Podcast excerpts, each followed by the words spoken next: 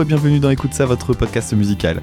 Je suis Dan, Dame Guitar Cover sur YouTube et on se retrouve cette semaine pour un nouvel épisode thématique consacré aux grands noms dans les bandes originales de films. Attention, on ne parlera pas donc des compositeurs, mais bien des groupes ou des artistes célèbres qui ont composé soit un titre spécifiquement pour un film, ou dont le titre a été mis en avant à sa sortie par l'utilisation comme thème à l'intérieur d'un film. J'ai essayé de varier les styles au maximum, donc on va passer de la pop au rap, on va aller euh, du côté du métal, et ainsi de suite, et on va commencer par le plus accessible avec une icône de la pop, à savoir Madonna, avec le titre Beautiful Stranger.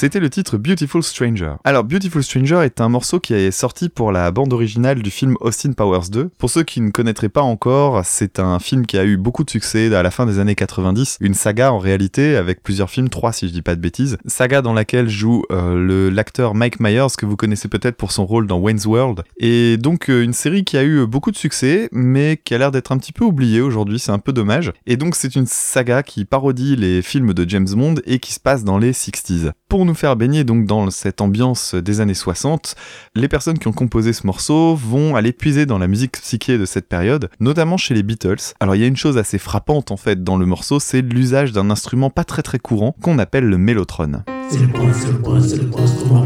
Alors le mélotron, on va faire très simple puisqu'on va simplement s'intéresser à un morceau qui l'a vraiment bien mis en avant et que vous connaissez sans doute, à savoir le titre Strawberry Fields Forever des Beatles.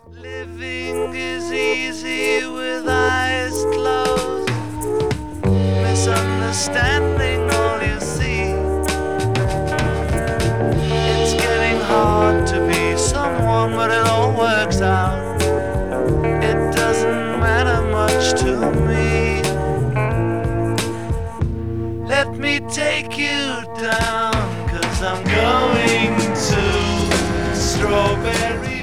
C'était le titre Strawberry Fields Forever des Beatles. Autre instrument moins exotique que l'on retrouve dans ce titre de Madonna, la flûte traversière. Alors moins exotique mais pas moins courant puisque aujourd'hui la flûte traversière dans les titres pop euh, radiophoniques, c'est pas vraiment vraiment la norme.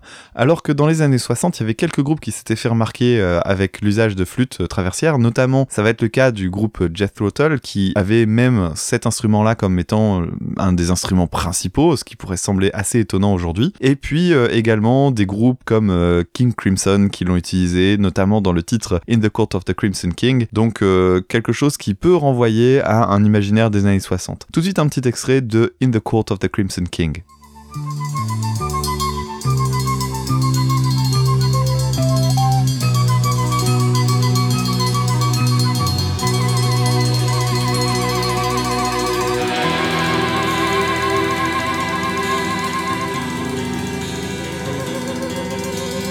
Soft grey mornings, widows cry, the wise men share a joke. I run to grasp divining signs. Alors pour autant, le titre de Madonna reste un titre moderne, notamment avec l'usage du sample, où euh, on peut entendre au début du morceau un son de guitare en boucle qui crée une sorte de bourdonnement dans l'oreille droite, et puis on a surtout une, prod ultra efficace qui a, pas pris une ride. Bref, un excellent titre qui colle parfaitement au film et qui pastiche les années 60 avec une vraie modernité et un souci du détail très agréable avec en plus un refrain en béton. Que demande le peuple? C'est vraiment un, un, excellent titre pour un film qui est euh, loin d'être mauvais d'ailleurs. Petit saut dans temps avec l'excellent groupe de Freddie Mercury, à savoir Queen. On va parler d'un titre qui a bercé mon enfance, qui était un de mes préférés sur leur best-of à l'époque quand j'étais tout petit, et qui a comme particularité de vraiment s'inscrire dans le film avec plein d'extraits, et il s'agit du titre Flash qui avait été écrit pour le film Flash Gordon.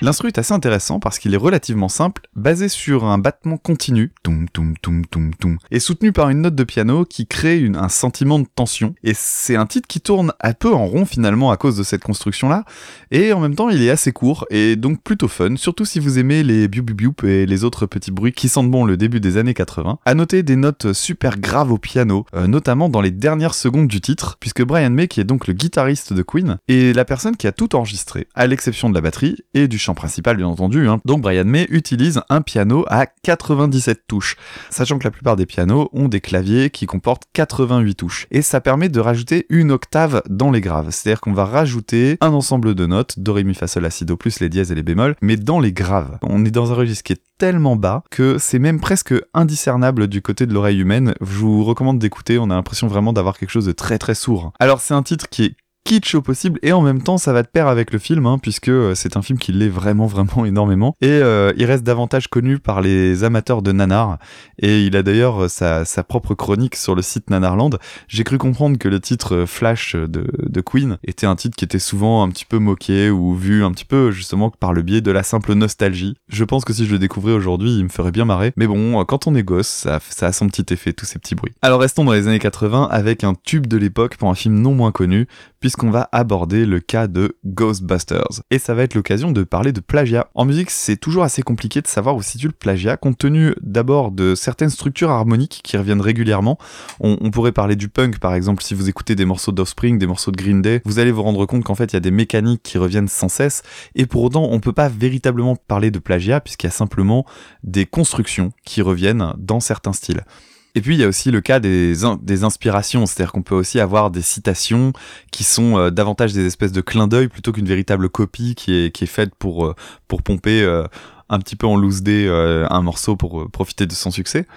Et dans le cas du titre de Ray Parker Jr., c'est plus compliqué. Et petit rappel de ce que donnait le morceau Ghostbusters avec cet extrait.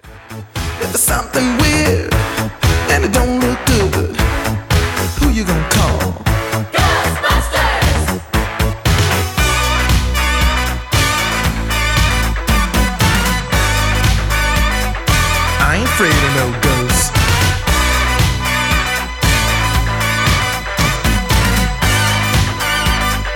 I ain't afraid of no ghosts. C'était le titre Ghostbusters par Ray Parker Jr. Alors pour faire simple, l'instru principal avec sa ligne de basse légendaire a été complètement pompé sur un titre de Huey Lewis and the News que vous connaissez d'ailleurs sans doute pour un autre morceau qui est apparu dans un film culte lui aussi des années 80, à savoir The Power of Love de Retour vers le futur. Mais bon, on va s'intéresser à son lien avec Ray Parker Jr. en écoutant attentivement la ligne de basse issue du titre I Want a New Drug.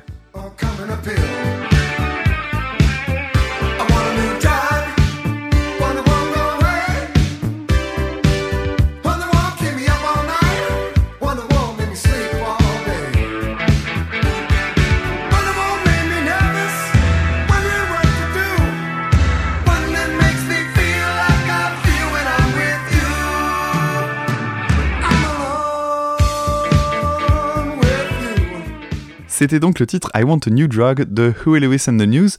Et j'imagine que vous êtes rendu compte un petit peu du, de la ressemblance avec cette fameuse ligne de basse. Et bref, bon bah procès, puis euh, arrangement. Alors ça veut dire notamment que Ray Parker Jr. était sûr de perdre son procès. Quand on fait un arrangement dans ces cas-là, un arrangement financier, c'est qu'on est sûr de se paumer et que ça coûtera plus cher de, justement de, de payer l'amende finale. Et donc il reconnaît implicitement le plagiat. Mais attention, c'est pas fini, puisque Huey Lewis a traîné un Ray Parker Jr. en justice, et pourtant, on va se pencher sur un autre groupe peu connu, qui a sorti un titre intitulé Pop Music en 1979, soit environ 5 ans avant le titre de Huey Lewis and the News, qui est sorti en 1984 donc, et c'est un groupe qui s'appelle M. Alors non, pas Mathieu Chédid, euh, juste M, et vous allez entendre, euh, c'est assez surprenant.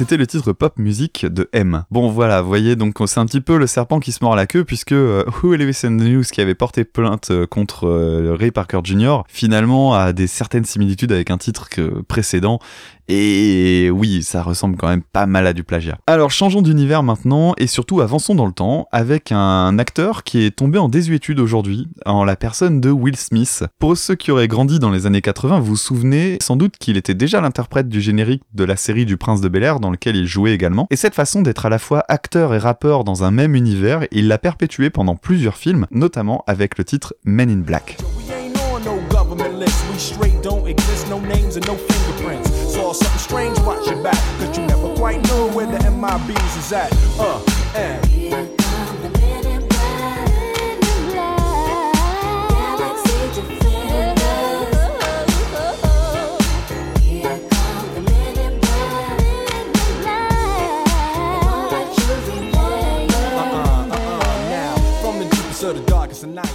Alors, vous l'avez entendu, on est vraiment dans le rap euh, aux influences RB des années 90, avec plein de petites caractéristiques de l'époque. On a un instrumental aux influences funk, sur lequel je reviens dans une petite minute, la petite note de synthé qui imite un violon suraigu en fond, et puis les voix féminines en backing pour faire des wouh bien, bien, bien lourdingues, et on va parler un petit peu de l'instrumental. Alors, comme vous pouvez l'imaginer, on est face à un sample, euh, traditionnellement dans les, dans les musiques de hip-hop, on a assez souvent du sampling, et ça provient d'un titre déjà existant de Patrice Rushen dans le titre Forget Me Not.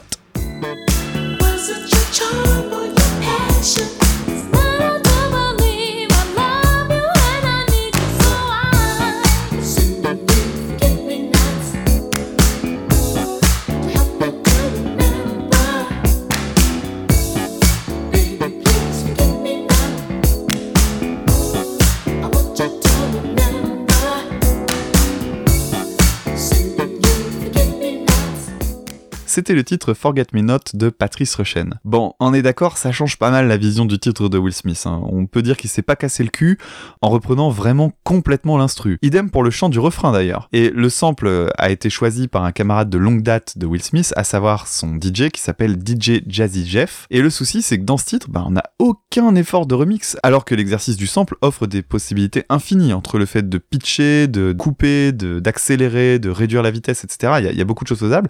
Là, on prend un simple copier-coller. On se casse même pas la tête à essayer de réinventer du chant par-dessus. Vraiment, euh, c'est c'est vraiment un copier-coller euh, le plus strict qui puisse exister. Et notons aussi que ce morceau, donc Forget Me Not, avait été repris avec un petit peu plus d'inventivité quand même du côté de George Michael avec le titre Fast Love.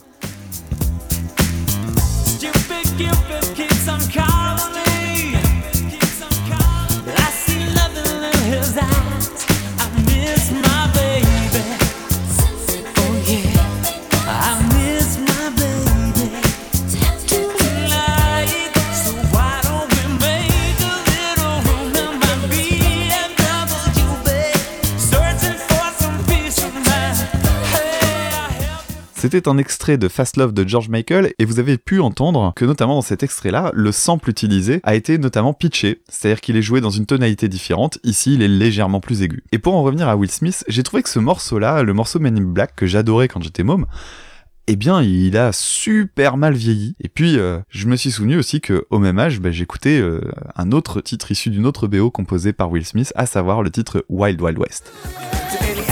Trying to draw, thinking you're bad. Any drawing on West Best with a pen and a pad, don't even think about it. Six gun weighing a ton, ten paces and turn just for fun. Sun up to sundown, rolling around, see where the bad guys are to be found and make them lay down. The defenders of the West, crushing all pretenders in the West. Don't mess with us, cause we in the Wild Wild West. When I roll into the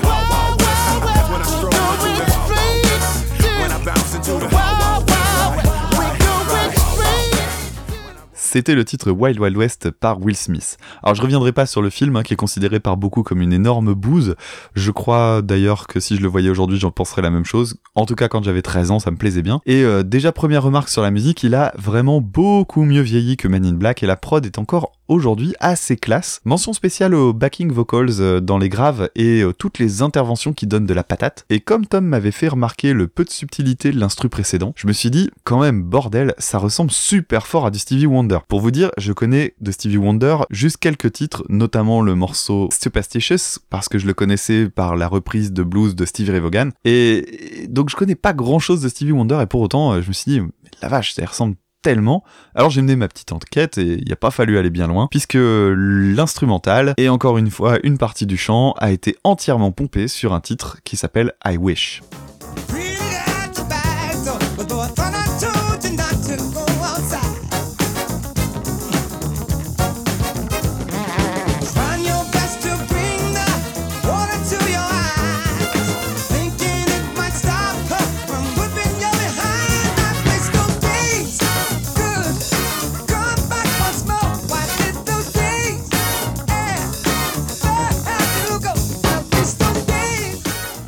C'était le titre I Wish par Stevie Wonder. Et ouais, encore une fois, le chant du refrain est repris à la note près et l'instru est un putain de copier-coller, encore une fois. Bref, une façon de surfer sur un titre qui a fait ses preuves de façon assez opportuniste, et euh, d'après ce que me disait Tom, c'est plutôt courant chez Will Smith qu'il le faisait également sur ses titres solo pour ses albums, et donc euh, pas super super classe, et surtout pas très très inventif, euh, parce qu'il y a beaucoup de groupes de rap, alors je ne pense par exemple que à IAM.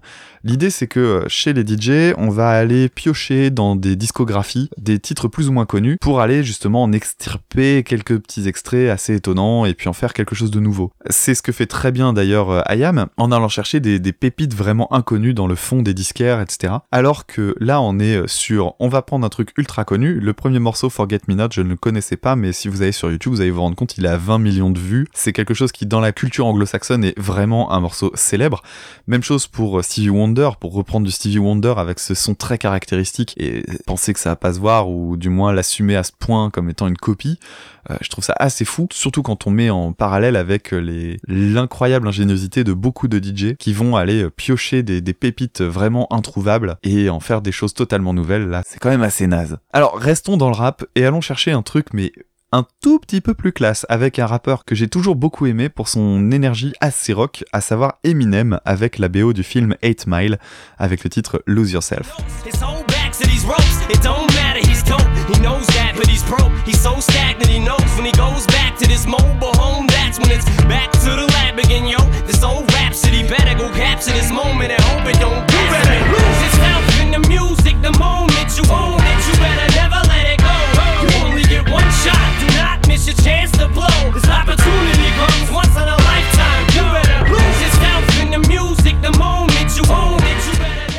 Alors déjà posons les bases, hein. c'est le premier morceau hip-hop à remporter un Oscar, rien que ça. Et c'est vraiment tellement mérité. Alors déjà l'instru est très très classe avec un riff euh, ultra simple à la guitare mais qui joue sur un type d'accord qui crée une tension comme un sentiment de danger, ça inspire l'angoisse et ça va de pair avec le contenu de la chanson puisque les paroles décrivent l'état du rappeur avant un battle. Et en termes de rimes, le travail d'écriture est complètement fou avec des rimes extrêmement bien trouvé et beaucoup de jeux sur les mots et sur comment est-ce qu'ils sont situés. C'est le moment de la technique le premier couplet joue sur les sonorités O et AO, puis on a un deuxième couplet avec un jeu entre les rimes en O et les mots en A, E, I, et euh, surtout, il y a des ruptures extrêmement étonnantes. En gros, elles ont lieu euh, en plein milieu des phrases, donc ça fait quelque chose d'assez surprenant. Petit exemple, donc le deuxième couplet, les paroles donnent, si je vous les lisais comme elles devraient être lues, comme dans un livre par exemple, on dirait Snap back to reality, Oh, there goes gravity. Oh, there goes rabbit. He choked. He's so mad, but he won't give up that easy. No, he won't have it. He knows, bla bla bla bla bla. Et là, en fait, l'idée, c'est qu'il va s'amuser à couper des passages. Donc, par exemple, au lieu de dire he's so mad, but he won't give up that easy, il va faire he's so mad, but he won't give up that easy, etc. Donc ça a donné euh, snap back to reality. Oh, there goes gravity. Oh, there goes rabbit. He choked. He's so mad, but he won't give up that easy. No, he won't have it. He knows, etc., etc. Donc on a des ruptures qui sont super étonnantes. C'est là qu'on voit à quel point le, le style d'écriture est extrêmement ciselé chez Eminem et c'est extrêmement impressionnant de s'intéresser. Il y a des tas de vidéos sur euh, YouTube qui s'intéressent à l'analyse de ces paroles. Et si vous êtes un petit peu anglophone, que vous intéressez à ce type de choses qui sont euh, vraiment l'aspect littéraire des textes, foncez, tapez analyse Eminem sur YouTube, vous allez trouver plein de choses super intéressantes et vraiment un excellent morceau. Je ne peux pas parler du film en revanche parce que je l'ai pas encore vu, mais j'ai cru comprendre que c'était vraiment pas mal. En tout cas, je peux vous, que vous recommander de retourner écouter du Eminem parce que c'est un rappeur avec un flow de malade, avec des instrus super intéressants en plus. Et tout de suite, je peux pas résister à l'idée de vous passer euh, un de ses derniers exploits qui, moi, m'avait retourné la tête quand je l'avais entendu avec le titre Rap God et notamment ce break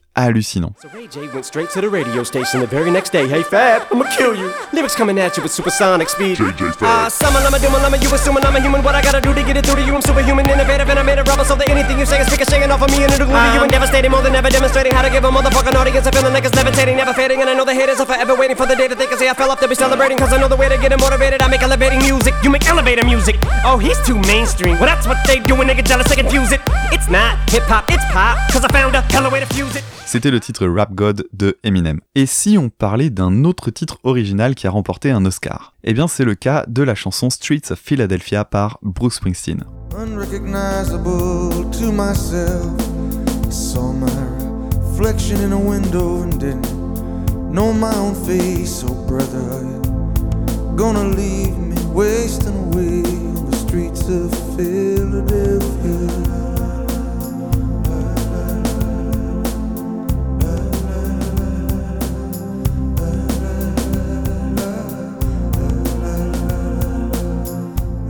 C'était le titre Streets of Philadelphia par Bruce Springsteen. Déjà un point perso, je ne connais absolument rien de rien à Bruce Springsteen en dehors de Bandy USA et de ce morceau-là, Streets of Philadelphia. Alors on parle parfois des générations SIDA pour les personnes qui sont nées entre les années 70 et 90. Les premiers parce qu'ils ont connu la vague d'épidémie au cours des années 80 avec la découverte de la maladie et les suivants par les nombreuses campagnes destinées à endiguer euh, le phénomène par le biais de la prévention. Et c'est dans ce contexte que sort le film Philadelphia de Jonathan Demme, qui est sorti en 1993, donc Tom Hanks dans, au top niveau, qui a d'ailleurs gagné l'Oscar du meilleur acteur à l'époque. Et la chose que j'apprécie dans le, dans le morceau, c'est l'oscillation entre le majeur et le mineur au cours du titre. Et ça donne un sentiment très très mélancolique entre espoir et tristesse.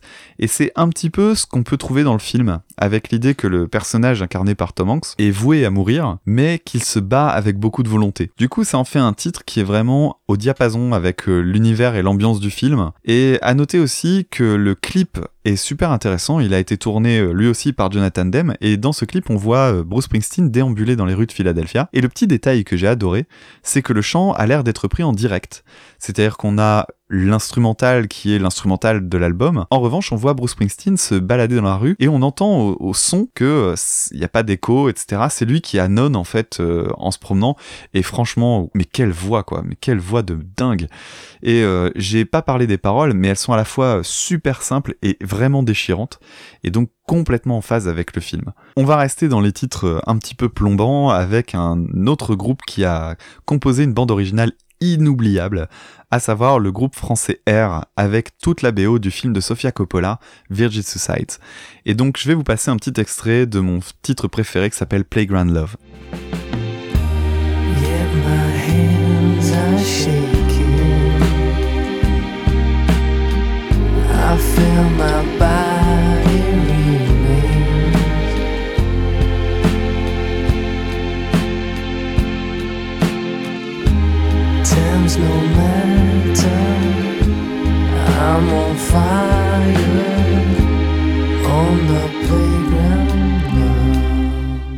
C'était le titre Playground Love de R. J'ai rarement entendu une aussi bonne BO dans le sens où ce qui est très marquant, c'est la proximité entre la musique de départ du groupe R, qui est un style d'électro très très aérien, euh, éthéré, et le film, qui est plongé lui aussi dans une espèce de mélancolie super planante, un petit peu comme une sorte de suspension dans le temps. Et un petit peu comme la musique de Bruce Springsteen, en plus, on alterne entre registres mineurs et majeurs, et c'est une des choses que moi je préfère en musique. Et on a du coup, encore une fois, cette espèce d'alliance parfaite entre une BO qui va soutenir un film, qui lui-même va soutenir la BO parce qu'il va fournir des images qui vont alimenter un petit peu euh, nos, images quand on, quand on écoute la musique. Bref, c'est un, travail vraiment à l'unisson qui est vraiment super intéressant. Et puisque Tom vous manque sans doute beaucoup, je vais vous partager une reprise qu'on a faite tous les deux euh, il y a quelques années. Et sur cette reprise, vous allez entendre donc euh, le solo de sax de Playground Love joué par Tom et la guitare, c'est moi-même qui m'en occupe. Et la vidéo est trouvable sur YouTube. Vous n'avez qu'à chercher euh, R et Omashai, O-M-A-S-H-A-Y, le pseudo de Tom sur les interwebs, et vous devriez nous retrouver sans trop de difficultés. C'est parti pour euh, Tom Mesdames dans Playground Love.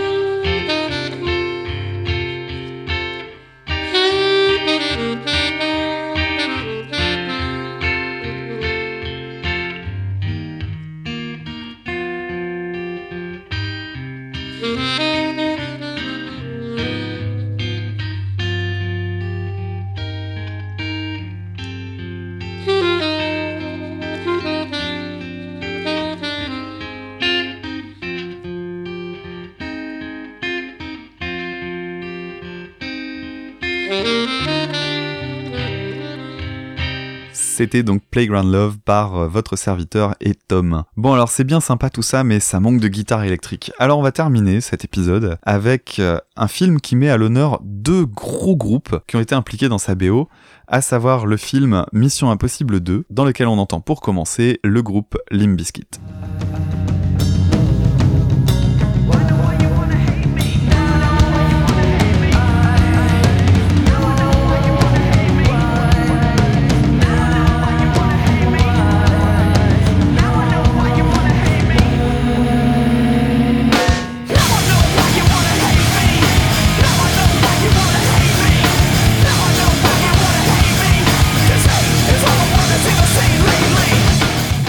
C'était le groupe Limp Bizkit avec Take a Look Around. Alors, ce qui est vraiment intéressant dans ce morceau, c'est d'abord que c'est un des morceaux qui vont faire exploser Limp Bizkit, notamment en Europe, parce que euh, voilà, ils vont avoir à ce moment-là une présence médiatique assez forte. On est dans les années MTV, le clip tournait sans arrêt sur MTV, et comme on est en pleine période néo-metal, et eh ben voilà, ça va faire de Limp Bizkit un groupe aussi incontournable que Korn. Et ce qui est appréciable dans, dans ce morceau, c'est justement la, la reprise du thème de Mission Impossible que je vous passe tout de suite.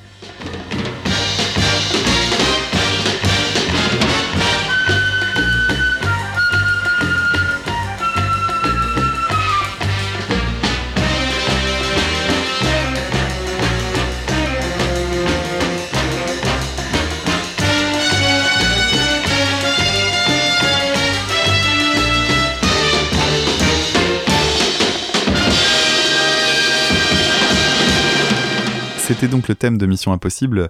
Limbiskit est un groupe qui a été euh, fortement décrié par les personnes qui écoutaient euh, du métal, voire de ce qu'ils appelaient du vrai métal à l'époque, parce que bon, Fred Durst a un comportement un petit peu de tête à claque. Ça n'empêche que j'ai toujours trouvé que Limbiskit est un excellent groupe, d'abord parce qu'ils ont un excellent guitariste en la personne de Wes Borland, un guitariste extrêmement euh, original en réalité, même si dans ce morceau-là, c'est pas le morceau le plus ouf de leur carrière. Ils ont aussi un batteur qui a un type de jeu assez hip-hop et vraiment vraiment sympa. Et, et puis des belles parties de basse. En fait, c'est un groupe qui est très très homogène dans leur façon de composer et qui met pas mal de détails. C'est pas pour rien qu'il soit aussi euh, célèbre. Bref, un, morceau que j'ai beaucoup aimé quand j'étais adolescent parce qu'il quand même il fout la patate.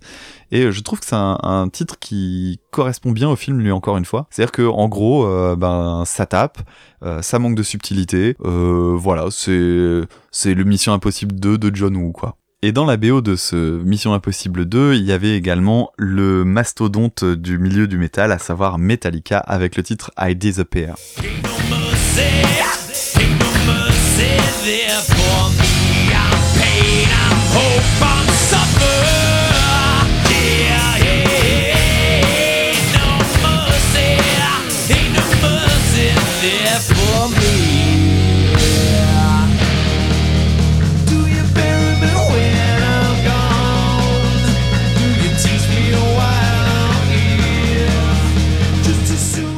C'était le titre I Disappear de Metallica. Bon, alors soyons clairs, euh, le titre I Disappear de Metallica, c'est quand même pas le titre le plus inventif du groupe. Euh, c'est un riff ultra simple qui tient sur une note, il y a, un tout petit solo, etc. Enfin, c'est vraiment un truc ultra simple. Pour autant, c'est quand même un, morceau que j'ai du mal à détester, euh, puisque d'abord, un, il est pas totalement détestable, mais euh, surtout parce que il correspond à une période que beaucoup de fans de Metallica détestent viscéralement, qui est la période des deux albums Load et Reload. Et cette période est vraiment celle qui est détestée par les fans de la première heure, puisqu'elle suit en fait le Black Album, qui est l'album que vous connaissez sans doute pour la plupart d'entre vous, euh, Nothing Else Matters, avec euh, Enter Sandman, etc. Et on s'est retrouvé avec avec deux albums, avec des énormes inspirations blues et surtout, entre deux, la révolution, ça a été James Hetfield qui a pris des cours de chant et qui euh, laisse tomber un peu sa voix euh, saturée, euh, très forte, très typée métal, pour une voix beaucoup plus claire et que personnellement j'aime beaucoup. Donc ces deux albums, Load et Reload, peut-être qu'un jour je ferai un épisode dessus parce qu'ils sont vraiment intéressants. C'est pas des albums qui sont mauvais, mais c'est des albums qui ont vraiment tranché les fans en, en, deux catégories. Et the Pair est vraiment dans cette vague-là. Donc c'est-à-dire que c'était la période Metallica à les cheveux courts. Alors, vous voyez un petit petit peu l'ouverture d'esprit des- du, milieu du métal. Hein. Euh, Metallica s'était coupé les cheveux, donc euh, ça en faisait un groupe de vendus. Et euh, donc si on écoute un petit peu euh, I Disappear, on se rend compte qu'on est vraiment dans cette période-là avec James Hetfield qui fait des efforts de chant. Le refrain est lui-même assez joli, il y, a des, il y a des belles idées dans, dans le chant, dans la mélodie. On a des guitares qui s'harmonisent très bien, donc au, lieu d'avoir des gros accords de puissance qui tabassent, on a des, des tierces majeures, etc. Ou des tierces mineures qui sont vraiment plutôt pas mal et c'est, c'est quelque chose d'assez sympa, mais c'est pas le morceau le plus révolutionnaire du monde, bien au contraire. Disons que, encore une fois, comme je disais pour Limbiskit, c'est un petit peu le morceau qui manque de subtilité pour le film qui en manque encore plus, donc c'est finalement euh, pas si mal. Voilà pour ce numéro consacré aux musiques de films composées par des grands noms de la musique.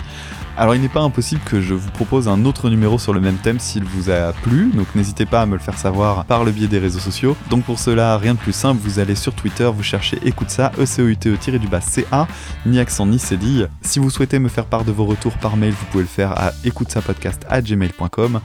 Ensuite, si vous souhaitez encourager le podcast, nous aider à augmenter notre euh, audience, vous pouvez le faire de façon très simple en vous rendant sur le site Podmust, euh, en nous cherchant dessus, et vous cliquez simplement sur la petite flèche pour nous faire monter dans les classements.